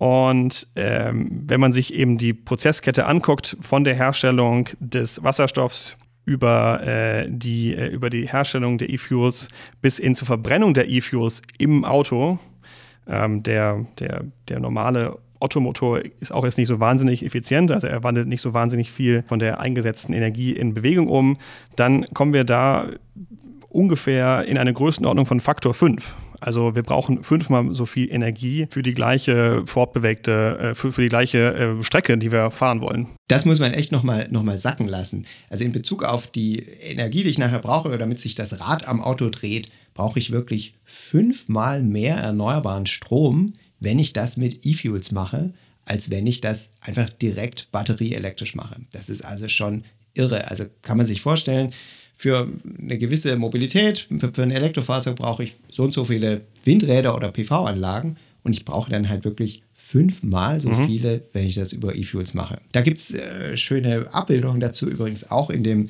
Gutachten des Sachverständigenrats für Umweltfragen aber auch eine Studie wiederum unserer PIC Ariadne-Kollegen von Falco Ückert und Co., die 2021 sehr schön veröffentlicht wurde. Da kann man das nochmal ähm, sich genau angucken. Vielleicht ist da die Energieeffizienz gar nicht der, die entscheidende Rolle, Wolf. Also es gibt ja, wie du auch schon vorher erwähnt hast, Gebiete auf der Welt, wo wir viel Platz haben, wo viel Sonne äh, scheint oder auch viel Wind weht. Da könnte man auch einfach dann E-Fuels in großen Mengen herstellen und den auch dann ähm, über, den, über die Weltmeere schippern und nach Deutschland importieren lassen. Wir importieren ja heute auch schon riesige Mengen an, äh, an Rohöl. Das ist eine gute Frage und genau das ist im Grunde auch aus der, ja, sagen wir mal, E-Fuel-Szene immer genau das Argument. Energieeffizienz ist nicht, nicht das entscheidende Kriterium. Also ich glaube, wo man Einigkeit hat, ist, dass Energieeffizienz bei uns hier schon eine Rolle spielt. Also wir können hier nicht beliebig viel PV und Windkraft zubauen, um solche energieeffizienten äh, Prozesse tatsächlich zu machen. Du hast eben das ja auch die, die Größenordnung genannt, die man bräuchte. Dafür. Genau, also, also das, wahnsinnig. Das, das denkt niemand, genau. dass das so richtig geht. Aber der Import. Genau, aber ja, das muss man mal gucken. Also das gleiche gilt grundsätzlich halt auch so für uns hier in Europa. Auch da gibt es natürlich Länder und Regionen, die noch gewisse ja. Potenziale haben, die etwas größer sind als unsere, aber auch so europäisch, wenn wir denken, was wir eh alles machen müssen, um unseren mhm. Stromsektor zu dekarbonisieren und die ganze Sektorenkopplung, die wir auf jeden Fall brauchen, herzustellen, ist auch in der EU nicht so viel zu mhm. holen. Mhm. Und das heißt dann wirklich, okay, wir müssten das anderswo herholen, aus anderen Weltregionen. Und dann kann man sich dem erstmal so theoretisch nähern und sagen, okay, es gibt ja, die Welt ist groß, es gibt unheimlich viele Länder, in denen es sehr hohe Potenziale für die Nutzung von Windkraft und auch Solarenergie oder auch beiden in Kombination gibt. Wind weht an vielen Stellen, die Sonne scheint an vielen Stellen, Fläche gibt es global auch viel. Und das haben dann die Kollegen des Fraunhofer IEE e mal gemacht, ganz systematisch mit so einem, mit so einem Power-to-X-Atlas. Das verlinken wir auch. Da kann man so sehen, in ganz vielen Weltregionen gibt es theoretisch riesige Potenziale. Und die Frage ist aber, kriegen wir die praktisch umgesetzt und kriegen wir sie kostengünstig umgesetzt in dem Zeitraum, den wir haben, um klimaneutral zu werden? Das sind ja jetzt nur noch so rund 22 Jahre. Und da liegt aus meiner Sicht der Schluss doch sehr, sehr nahe, dass wir einfach nicht beliebig viel importieren können, dass es da auch ganz relativ harte Grenzen dieses Hochlaufs gibt. Das ist ja nicht nur, dass ich die erneuerbaren Energienanlagen dort hochziehen muss. Ich brauche ja auch die Elektrolyse. Ich brauche dann noch die Katalyse zu den E-Fuels, also die Synthese von diesen E-Fuels. Ich brauche dann noch die Transportinfrastruktur dort. Und für all das brauche ich die Anlagen, die Lieferketten und letztlich die Fachkräfte vor Ort, was dann in so Remote Areas, die teilweise auch in Ländern liegen, die vielleicht politisch nicht so ganz stabil sind, einfach nicht plausibel ist. Und ja, vor dem und du brauchst Hintergrund. ja auch noch die, also entschuldige, aber du brauchst ja auch noch dann die, äh, die Kapazitäten an, an Strom, an erneuerbaren Strom. Genau, also die erneuerbaren Anlagen. Also die Anlagen, nicht nur die äh, Anlagen zu, für die Erstellung der E-Fuels und die müssen ja auch gebaut werden. Und äh, wir haben ja schon vorher erwähnt, dass ja der, schon der Bedarf an Wasserstoff auch schon sehr hoch sein wird, allein durch, der, durch die Industrie. Genau, das kommt noch dazu. Also alles das, worüber wir reden hier, wenn wir noch E-Fuels für Pkw wollen, das kommt on top von all dem anderen, was wir ohnehin brauchen für diese No-Regret-Geschichten. Also da, Also wo wir Industrie- schon wissen, wir brauchen Wasserstoff und Derivate. Genau, das war also die Industrie, das war äh, Schiffsverkehr, Flugverkehr und eben Langfrist-Stromspeicherung. Und da ist manchmal, habe ich den Eindruck, in der Debatte ist so ein bisschen die Auffassung, okay, wenn wir das eh schon alles brauchen, dann können wir doch gleich noch mehr machen. Also wenn wir das eh machen, dann können wir auch noch die ganzen E-Fuels für unsere Autos herstellen. Und das ist, glaube ich, genau andersrum. Also wir müssen da eh schon unheimlich viel machen, damit wir die Importe von Wasserstoff und E-Fuels für diese Zwecke, für die wir sie auf jeden Fall brauchen, äh, tatsächlich bereitstellen können. Und darüber hinaus wird es bestimmt äh, nicht einfach werden, das beliebig hoch zu skalieren. Das heißt, man kann als Fazit sagen, E-Fuels werden erst einmal knapp bleiben und auch teuer bleiben. Das haben auch wiederum unsere Kollegen vom PIC neulich auch nochmal schön aufgeschrieben in so einer Kurzstudie. Da, da gab es so ein bisschen so ein catchy, catchy Point. Äh, alle derzeit weltweit geplanten E-Fuel-Projekte sind nur ungefähr 10% dieser ja unverzichtbaren oder No-Regret E-Fuel-Bedarfe, die wir hier in Deutschland haben. Also da sieht man mal so Größenordnungen. Also genau, wie du äh, das schön jetzt auch gesagt hast, ist es unrealistisch wahrscheinlich, dass wir wirklich diese, ähm, diese riesigen Mengen an E-Fuels erstmal ähm, äh, produzieren können, auch importieren können. Von daher bleibt eben auch die Energieeffizienz als eines der wichtigen zentralen ähm, Konzepte eben äh, bestehen und auch bei den Importen. Ja, also wir können nicht sagen, nur weil es eben in anderen Regionen so viel Wind und Sonne gibt, dass wir da irgendwie auf, auf Energie, Energieeffizienz nicht, äh, nicht achten müssen. Genau, Energieeffizienz bleibt wichtig. Das heißt, wir sollten, wo, wo es möglich ist und sinnvoll ist, einfach direkt elektrisch unterwegs sein. Sprich, vor allem bei den Pkw, wo das einfach inzwischen total nahe liegt. Da sollten wir einfach wahrscheinlich eben auf die Direktele- Direktelektrifizierung eben setzen. Das sind eben die batterieelektrischen ähm, äh, Autos. Ähm, eine Frage, die sich auch immer noch stellt, ist, was ist denn mit dem Bestand? Auch ein, ein Argument, äh, was häufig, was häufig äh, gebracht wird. Ähm, wir hören mal kurz rein, was der Minister Wissing dazu zu sagen hat. Wir wollen im Jahr 2045 klimaneutral sein, aber niemand außer uns macht einen Vorschlag, wie wir das machen sollen. Denn wie wollen Sie, wenn jedes zweite Auto ein Verbrennungsmotor ist, klimaneutrale Mobilität haben, wenn Sie nicht klimaneutrale Kraftstoffe zur Verfügung stellen? Dazu muss man erstmal sagen, das hängt natürlich erstmal davon ab, ob wir überhaupt noch ähm, Verbrenner zulassen und ab welchem Jahr nicht mehr. Genau, also wie groß die Flotte der Verbrennungsmotor Pkw im Jahr 2045 ist, hängt ganz wesentlich davon ab, wie schnell wir damit aufhören, die neue in Verkehr zu bringen. Und an der Stelle vielleicht auch ganz interessant, das Durchschnittsalter der Pkw in Deutschland ist so ungefähr zehn Jahre laut Angaben des Kraftfahrtbundesamts. Das heißt, wenn der Minister davon ausgeht, dass also jedes zweite Auto im Jahr 2045 noch einen Verbrennungsmotor hat, dann geht er eigentlich davon aus, dass wir bis 2035 wirklich noch im großen Stil oder ausschließlich Verbrennungsmotoren zulassen würden. Was sich wiederum beißt mit, mit, dem, mit dem Ziel, 15 Millionen E-Autos bis 2030 zu haben. Wir haben in der letzten Folge das kurz aufgedröselt, dass man eigentlich fast 100 Prozent äh, Anteil an, neu, an neue Zulassung an E-Autos bräuchte. Genau, und wenn wir im Jahr 2030 schon nahezu 100 Prozent vollelektrische Pkw hätten bei den Neuzulassungen, dann haben wir natürlich im Jahr 2045 nicht mehr jedes Ja, zweite genau. Auto mit einem Verbrennungsmotor. Und es beißt sich übrigens auch mit dem Argument, das ja auch ähm, vom Minister oder der FDP kommt, wir müssen daran festhalten, Möglichkeiten zu schaffen, äh, Autos mit Verbrennungsmotor weiterhin zuzulassen. Das war jetzt eben diese Debatte aus des Verbrenners. Will man das, will man das nicht? Und die FDP hat gesagt, ja, wir wollen aber die Technologie erhalten. Und das beißt sich dann natürlich total damit, wenn ich sage, okay, batterieelektrisch ist gut, aber ich habe ja noch den Bestand, für den brauche ich E-Fuels. Also klar brauche ich E-Fuels für den Bestand, wenn ich weiterhin daran festhalte, Verbrennungsmotoren in den Markt zu bringen. Also an sich selbst quasi bestärkendes Argument oder zwei Argumente, die sich selbst so bestärken. Ne? Genau. Und da kommen wir einfach nur rum, wenn wir diesen Antriebswechsel jetzt wirklich priorisieren und einfach voll umschwenken auf äh, vollelektrische Pkw. Eine Frage ist noch, ob wir auch noch Verbrenner oder Verbrenner, die dann in Zukunft mit E-Fuels betrieben werden, noch aus industriepolitischen Argumenten ähm, bewahren wollen. Nochmal ein FDP-O-Ton Lindner, ne? Ja. Genau. Der sagt, das technologische Know-how muss in einem Exportland wie Deutschland erhalten bleiben, weil weltweit der Verbrenner noch eine große Rolle spielen wird. Ja, hier ist das Argument jetzt also nicht, die Flotte bei uns, die da noch da ist, muss dekarbonisiert werden, sondern die Flotten in anderen Ländern. Und da ist die Annahme, dass eben in anderen Ländern der Umstieg auf die direkt elektrische Mobilität, also vollelektrische mhm. Pkw, wohl dann nicht gelingen würde und dass dort dann eben überwiegend Verbrenner herumstünden und die dann wiederum mit E-Fuels betankt würden. Und das kann man einfach für sehr, sehr unwahrscheinlich halten. Sowohl, weil auch in anderen Ländern sich natürlich batterieelektrische Fahrzeuge durchsetzen, als auch, wenn die E-Fuels knapp sind und teuer, dann werden auch Länder, die weniger reich sind als wir, sich das erst recht nicht leisten können, dann E-Fuels zu tanken. Also sprich, das wäre dann nur noch in einer, in einer Welt, in der man davon ausgeht, dass sowieso global überhaupt kein Klimaschutz mehr ja. gemacht wird.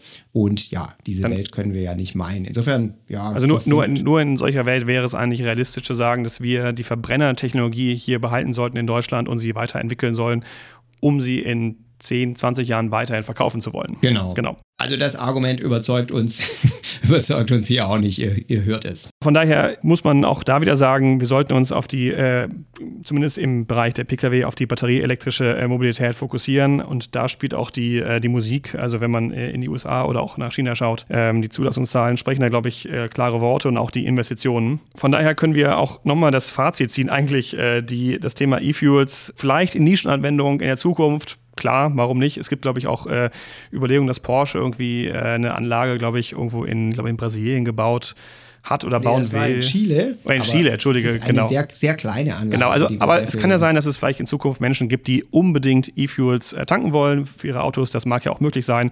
Das muss ja auch, äh, das kann auch vielleicht in Zukunft auch dann äh, weiterhin äh, erlaubt sein, aufgrund der Ausnahmen in, der, in den Zulassungsregularien der EU. Aber die Frage ist, wird es halt der Massenmarkt sein? Also, nee, sicher nicht. Ich glaube, also, glaub, am Tisch hängt der Einigkeit, glaube ich, eher nicht. Und es, glaube ich, es wird nicht passieren, aber es ist auch nicht so wahnsinnig sinnvoll.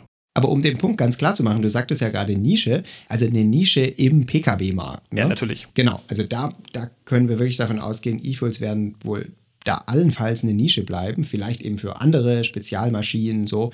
Aber insgesamt im Energiesystem sind E-Fuels natürlich keine Nische, eben weil es diverse Prozesse gibt oder auch eben vor allem auch im Verkehrsbereich eben mhm. andere Verkehrsträger, also Schiffe, Flugzeuge, wo wir E-Fuels aller Voraussicht nach im großen Stil brauchen werden. Also da würde ich sagen, also wenn man schon ein bisschen weiter drauf guckt, sind E-Fuels sicher keine Nische, aber bei dem Pkw da eben aller Voraussicht nach schon. Also lass uns hier mal äh, die Klammer E-Fuels im Bereich Pkw schließen und uns ganz kurz noch auf einen anderen Bereich, ähm, auf einen anderen Bereich schauen, nämlich ob wir Wasserstoff im Bereich Wärme nutzen können oder auch sollten. Sollen wir erstmal kurz reinhören, was der ähm, FDP-Abgeordnete Michael Kruse dazu sagt? Aber natürlich. Das Zweite ist, dass wir selbstverständlich auch offen sind für die Beimischung von Wasserstoff in den Gasnetzen. Es ist heute schon technisch möglich. 10 Prozent ist gar kein Problem. 20 Prozent ist in den Netzen auch kein Problem. An 30 Prozent wird gerade gearbeitet. Die Heizungsbauer arbeiten daran, 100 Prozent Wasserstoff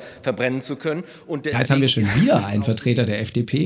Es ist kein Zufall bei diesem Thema. Ähm, hier wurden jetzt mehrere Sachen irgendwie durcheinander geworfen. Erstmal die Beimischung und dann dieser Vollumstieg. Ähm, und die Beimischung von Wasserstoff ins Erdgasnetz, das ist was, was die letzten Jahre viel diskutiert wurde, wo aber vollkommen klar ist, das führt uns nirgendwo hin. Also Klimaneutralität heißt halt, wir müssen insgesamt äh, wegkommen von der Emission von Kohlen, äh, von CO2. Mhm. Und das erreichen wir nicht, wenn wir gewisse Mengen Wasserstoff dem Erdgas beimischen, sondern wir müssen weg vom Erdgas. Also wenn 100 Prozent. Genau, wenn, dann müssten es 100 Prozent sein. Langfristig. Und ja. da gibt es eben ähm, sehr, sehr große Bedenken, dass das überhaupt gelingen kann, diese Mengen Wasserstoff erstmal bereitzustellen für den Wärmemarkt. Bei der Wärme haben wir auch einen sehr, sehr hohen äh, Anteil am Endenergieverbrauch. Und dann auch die Frage, wie man die denn in der Fläche zu den Menschen bringen würde. Also Umstellung von äh, Erdgasverteilnetzen auf Wasserstoff würde ja dann anstehen. Und wer das bezahlen möchte. Also da ist es sehr wahrscheinlich so, dass einfach da auch kostenmäßig die Wärmepumpe ja. total überlegen ist. Allein aufgrund der, der höheren Effizienz. Ne? Und all das würde dann sozusagen so eine Perspektive, wenn man sagt, ja, wir machen Wasserstoff auch im Wärmebereich, hat eben die ganz, ganz große Gefahr, dass wir dadurch diese Transformation verschleppen und dass wir den Leuten vermeintlich eine Perspektive mhm. eröffnen, dass sie einfach jetzt nichts tun müssen und erstmal festhalten können, auch an ihrer Heizung. Und am Ende finden wir uns dann in der Welt wieder, wo es den Wasserstoff oder die synthetische Erdgas nicht gibt oder es eben sehr, sehr teuer ist und wir die den, den eigentlich sinnvollen Umstieg halt auf die Wärmepumpe verschleppt haben. Ja, genau. Und jetzt kommen wir nämlich auch zum Thema ähm, Maßnahmen für Wasserstoff. Da geht es jetzt ein bisschen um, um, um, sowohl Angebot wie auch Nachfrage. Eine große Maßnahme ist die sogenannte Wasserstoff, die nationale Wasserstoffstrategie, die sich schon die ähm, GroKo im Jahr 2020 gegeben hat. Worum genau. es da? Das war, das war damals eine große Sache. Da haben sich mehrere Ministerien zusammengetan und diese nationale Wasserstoffstrategie formuliert, die jetzt praktisch immer noch gilt. Die aktuelle Ampel arbeitet eben sozusagen an, an ihrer eigenen oder an dem Update dieser Wasserstoffstrategie, soll diesen Sommer wohl noch kommen. Es gibt so ein bisschen Infos dazu, aber die liegt noch nicht vor. Deswegen gucken wir mal rein in das, was jetzt eben noch gilt von mhm. der letzten Regierung. Da ist so ein Bedarf genannt von so Größenordnungen 100 Terawattstunden Wasserstoff im Jahr 2030. Wir haben ja vorher schon gesagt, so gut 50, 60 haben wir heute schon. Da kommt also dann noch einiges dazu. Und aber das würde ja, Entschuldige, aber das würde mit den 10 Gigawatt Elektrolyse natürlich nicht, äh, das würde nicht reichen. Ne? Genau, das reicht nicht, aber da stehen auch, also die 10 Gigawatt Elektrolyse reichen sowieso nicht, aber da stehen auch nur 5 drin. Also die letzte Regierung hat eben in die in ihre Wasserstoffstrategie geschrieben, 5 Gigawatt Elektrolyse und daraus würden dann so ungefähr 14 Terawattstunden Wasserstoff. Das ja. ist auch wiederum diese Annahme von so ungefähr 4000 Volllaststunden. Und die Ampel hat das eben ja gerade erhöht auf 10, auf 10 äh, Gigawatt. Also ein großer Importanteil, ne? 14 und Terawatt. genau, aber das steckt ja auch schon in der alten drin. Ja. Also das notwendigerweise, wenn ich 14 Terawattstunden heimisch erzeuge Klar. und ich brauche ungefähr 100, dann ist also offensichtlich, dass ich ziemlich viele mhm. Importe brauche. Was auch drin stand, ähm, ein Fokus auf den grünen Wasserstoff, also diese Frage 1, wo kommt er her, ist äh, dort grundsätzlich noch offen gelassen, dass für einen Übergangszeitraum eventuell auch andere Wasserstoffarten in Betracht kommen könnten, also vor allem der blaue. Aber der Fokus ist ganz klar auf den grünen Wasserstoff dort schon ausgerichtet. Und die zweite Frage, wo soll er hingehen? Da ist grundsätzlich langfristig auch erstmal nichts ausgeschlossen, da so im Wording, aber der Fokus liegt schon relativ klar eigentlich auf den Bereichen, die wir jetzt auch benannt haben, also Industrie und Luft- und Seeverkehr. Dazu kommt noch eine ganze Reihe von kleineren Maßnahmen äh, oder von eine ganze Reihe von Maßnahmen, 38, äh, vor allem auch viel Forschungsförderung, die da in der, in der Strategie drin sind. Du hattest schon gesagt, die aktuelle oder ein, eine, ein Update der nationalen Wasserstoffstrategie der Ampelkoalition gibt es noch nicht, aber es gibt schon so erste durchgestochene Informationen, ähm, die davon ausgehen, dass ähm, der Bedarf leicht erhöht wird auf bis zu 130 Terawattstunden, 95 bis 130 Terawattstunden. Das ist also ein bisschen höher als in der vorherigen Strategie. Und dass man davon ausgehen wird, dass man 70 Prozent davon importieren will. Das heißt also 30 Prozent will man selbst äh, produzieren im, in Deutschland. Das entspricht ungefähr den 30, ungefähr 30 Terawattstunden. Das entspricht ungefähr der Größenordnung, die man halt auch durch die 10 Gigawatt ähm, Elektrolysekapazität eben auch erzeugen will. Genau, wir würden erwarten, dass diese 10 Gigawatt als Ziel dann explizit ja. auch in der neuen Wasserstoffstrategie drinstehen. Und ein weiterer wichtiger Punkt, der in der Zwischenzeit halt hochkam, ist Wasserstoffnetz. Das ist ja so ganz wichtig für die Koordination von der Wasserstofferzeugung mhm. und der Wasserstoffnachfrage. Also wenn das nicht alles ohnehin am selben Ort passieren kann, was oft nicht so plausibel ist, dann brauche ich halt zumindest auf einigen äh, wichtigen äh, Strecken eben ein, ein Wasserstoffnetz. Und da gab es eine große Frage, wer soll das aufbauen, wer soll das betreiben, gibt es eine Rolle für den Staat, soll das die Wirtschaft machen? Und wie hängt das auch zusammen mit EU-Initiativen, so Projects of Common European Interest, ähm, ja. ein sogenanntes Backbone-Wasserstoffnetz? Das sind jetzt Fragen, die hier gerade anstehen. Und natürlich auch die Frage, welche Rolle sollen für wie lange dieser blaue und türkise Wasserstoff spielen?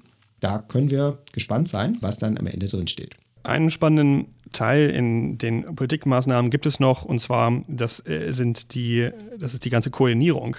Ähm, wir hatten ja schon vorher erwähnt, dass äh, die Produktion von Wasserstoff oder auch Wasserstoffderivaten zum überwiegenden Anteil nicht in Deutschland passieren wird. Allein weil eben es andere Weltregionen gibt, wo mehr Fläche da ist, wo deutlich mehr Wind weht oder mehr Sonne scheint und das dass man dort Wasserstoff günstiger herstellen kann. Und ähm, Deutschland hat sich eine ganze Reihe von Wasserstoffpartnerschaften angeschlossen oder äh, initiiert.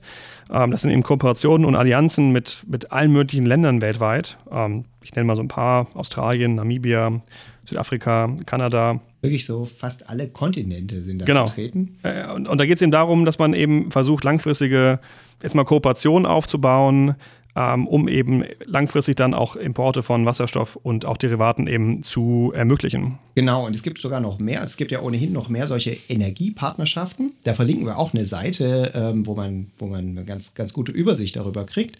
Äh, da haben wir eben weitere Energiepartnerschaften, wo es auch um Wasserstoff geht auch zum Beispiel im arabischen Raum. Und du hattest es gerade angesprochen, Wasserstoff und Derivate. Tatsächlich ist es meines Wissens nach so, dass bei eigentlich allen mehr oder weniger konkreten Projekten ja. geht es zunächst mal um den Import von Wasserstoffderivaten. Also das ist insbesondere dann der Ammoniak oder auch eben ein, ein grünes Methanol, aber nicht ein gasförmiger Wasserstoff selbst. Aus dem relativ naheliegenden Grund, den zu transportieren per Schiff, ist ziemlich teuer und es gibt einfach auch die Schiffe noch nicht.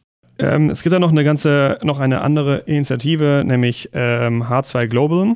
Das ist eine. Ich glaube, man nennt es sogar H2 Global. H2 Global. Aber es ist nicht eine deutsche Initiative. ja. Trotzdem ist es eingedeutscht. Ja. eine Stiftung. Genau. Und die macht auch eine ganz interessante Koordination, nämlich da geht es darum, dass man sozusagen die Interessen von Wasserstoffproduzenten und Exporteuren in anderen Weltregionen zusammenbringt mit den Interessen der Wasserstoffnachfrager hier. Und die Exporteure anderswo, die haben natürlich ein Interesse daran, möglichst langfristige, stabile Lieferverträge zu bekommen oder Abnahmeverträge, damit sie überhaupt investieren können in, in solche großen Anlagen.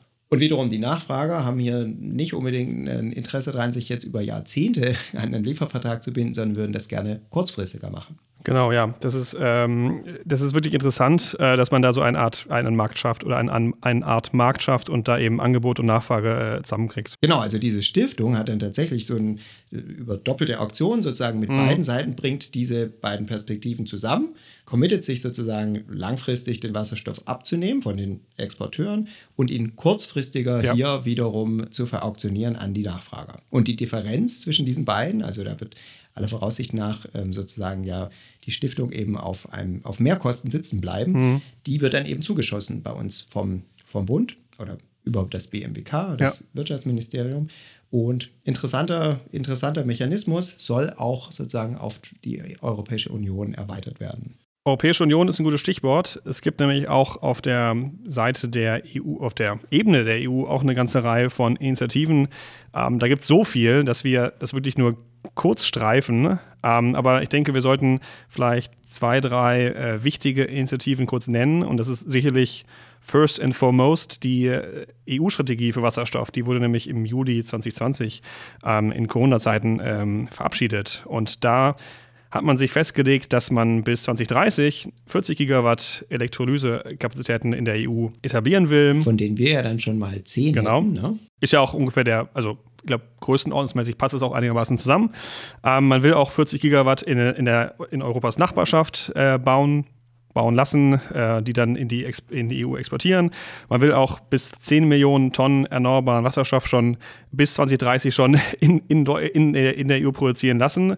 Und es gibt eine ganze Reihe von Maßnahmen zur Investitionsförderung. Man will auch da die, die Nachfrage und das Angebot äh, unterstützen. Man will auch da einen Markt schaffen, Infrastruktur, äh, Forschung und Entwicklung natürlich immer und auch international die Zusammenarbeit stärken. Genau, und diese ähm, Wasserstoffstrategie und auch die Ziele davon wurden dann in verschiedenen weiteren Paketen, wie zum Beispiel dem Fit for 55, dann nochmal ausformuliert und nochmal in, in, Details gegossen. Dann gab's Alex, auch, jetzt musst du nochmal sagen, was ist Fit for 55? Ja, Fit for 55 ist ein großes Paket an Gesetzesvorhaben auf der europäischen Ebene, in dem man versucht, eben die, äh, die Treibhausgasemissionen bis zum Jahr 2030 um 55 Prozent im Vergleich zum Jahr 1990 zu reduzieren. Und um, diese, um dieses Ziel zu erreichen, hat man eben dieses Fit for 55-Paket äh, geschnürt. Da sind eben ganz viele Gesetze drin drin.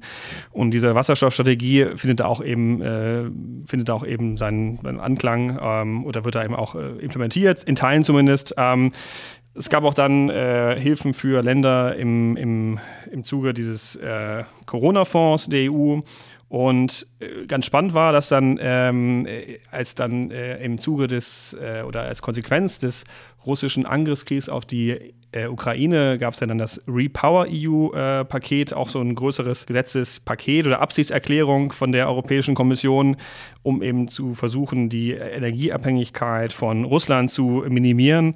Und da auch, auch da wurde dieses Ziel von 40 Gigawatt eigentlich nochmal bestätigt, beziehungsweise kam man da auch schon wieder auf, auf größere, auf noch größere ähm, Zahlen. Also, äh, wie schon gesagt, wir gehen nicht ins Detail ein, da gibt es auch noch äh, eine ganze Reihe von verschiedenen Zahlen, schwirren darum, ähm, was, was gebraucht wird, was heimisch äh, produziert werden soll. Aber wir wollten zumindest mal so ein paar Zahlen und ein paar ähm, Projekte ähm, anschneiden. Also sprich, man will einfach noch früher noch mehr. Genau.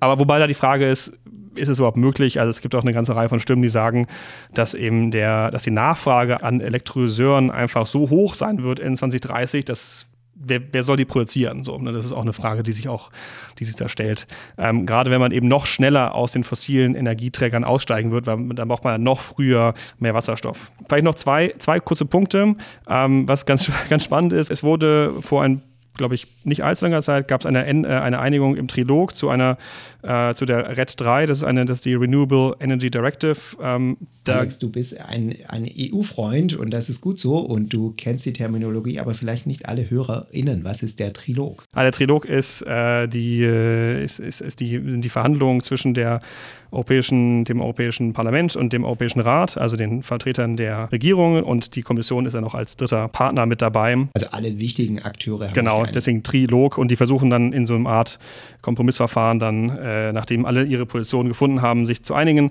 Und es gab eben eine längere Verhandlung in diesem für, für die RED 3, das ist die Renewable Energy Directive. Da geht es vor allem um Renewable Energies, also um erneuerbare Energien.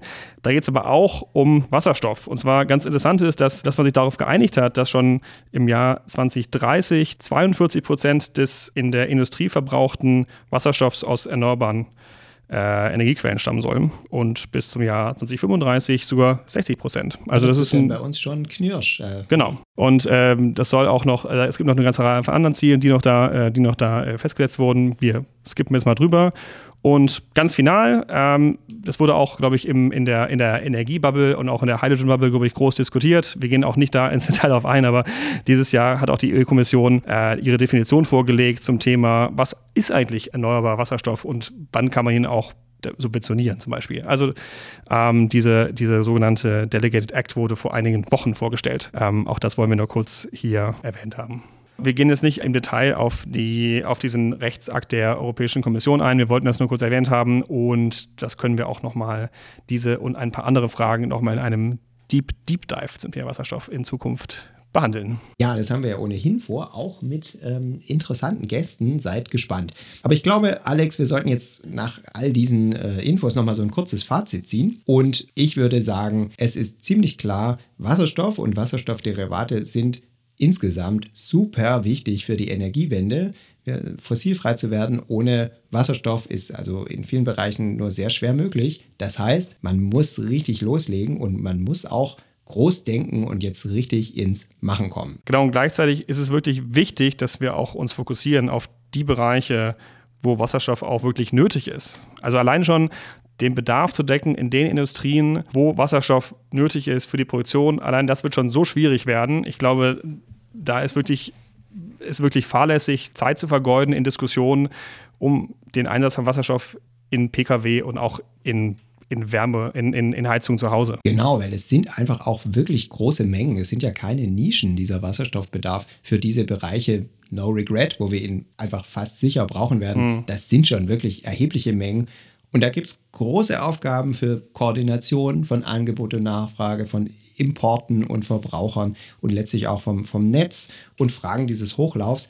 Ich denke, es ist, man kann wirklich sagen, es ist derzeit eine der größten Baustellen in der Energiewende, das ganze Wasserstoffthema. Wie wir vorher gesagt haben, ist es, wir fangen eben da quasi bei Null an und müssen eben zu sehr hohen Mengen kommen und gleichzeitig nicht falsche Perspektiven öffnen und die Transformation dort verschleppen, wo sie wichtig ist, hin zur ja, Direktelektrifizierung. Insofern ein äh, komplexes Thema, deswegen war die Folge, glaube ich, auch ein bisschen länger, als wir sie ursprünglich angedacht hatten. Hoffentlich ähm, war es für euch trotzdem interessant. Wie schon gesagt, falls ihr Feedback habt, falls ihr Fragen habt, dann würden wir uns, äh, oder Lob, Kritik, würden wir uns natürlich sehr freuen über eine E-Mail. Ihr erreicht uns, wie schon gesagt, zum, zum, zum äh, Podcast direkt äh, über die E-Mail-Adresse fossilfrei.dw.de. Wenn ihr auch noch Anmerkungen habt zum Thema, zum Ampelmonitor im Allgemeinen, dann schreibt uns an ampelmonitor.dw.de. Und genau, also wenn ihr Kritik habt, schreibt uns da gerne. Mhm. Wenn es euch gefallen hat, macht das doch auch gerne öffentlich. Gebt uns ein Like oder Herzchen in eurem Podcast-Player oder schreibt eine freundliche Review. Da freuen wir uns natürlich, um unseren Podcast noch ein bisschen weiter zu verbreiten. Und uns selbst erreicht ihr auch, das haben wir die letzten Male auch gesagt, lasst es uns wieder tun. Ihr findet uns auch auf Social Media. Dich, Alex, unter der coolen Twitter-Handle Rotkohl oder ähm, at arot at mastodon.social. Mich selbst bei Twitter äh, nur noch selten, muss ich sagen, unter at wpschill, mastodon at wpschill at social.technics.de. Gut, das war's, glaube ich. Ja, uns hat Spaß gemacht, euch hoffentlich auch. Die nächsten Male kümmern wir uns dann wieder stärker um erneuerbare Energien. Wir werden Episoden haben zu Photovoltaik und zur Windkraft. Bleibt gespannt und wir freuen uns, wenn ihr uns abonniert. Tschüss. Tschüss.